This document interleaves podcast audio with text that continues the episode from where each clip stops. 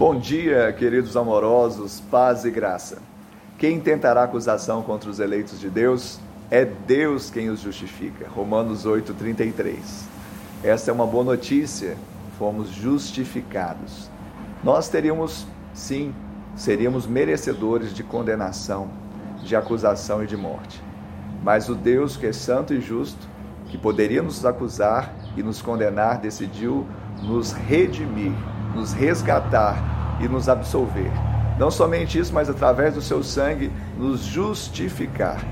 Nós não temos mais culpa, nós não temos mais do que nos defender. Ele em Cristo nos defende.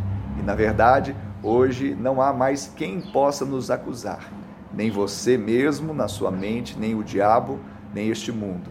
Você que está em Cristo foi lavado pelo sangue de Jesus. E esta é a justiça de Deus, a habilidade de estar na presença dele como se não tivesse pecado. Que Deus te abençoe, que você viva como um filho de Deus justificado.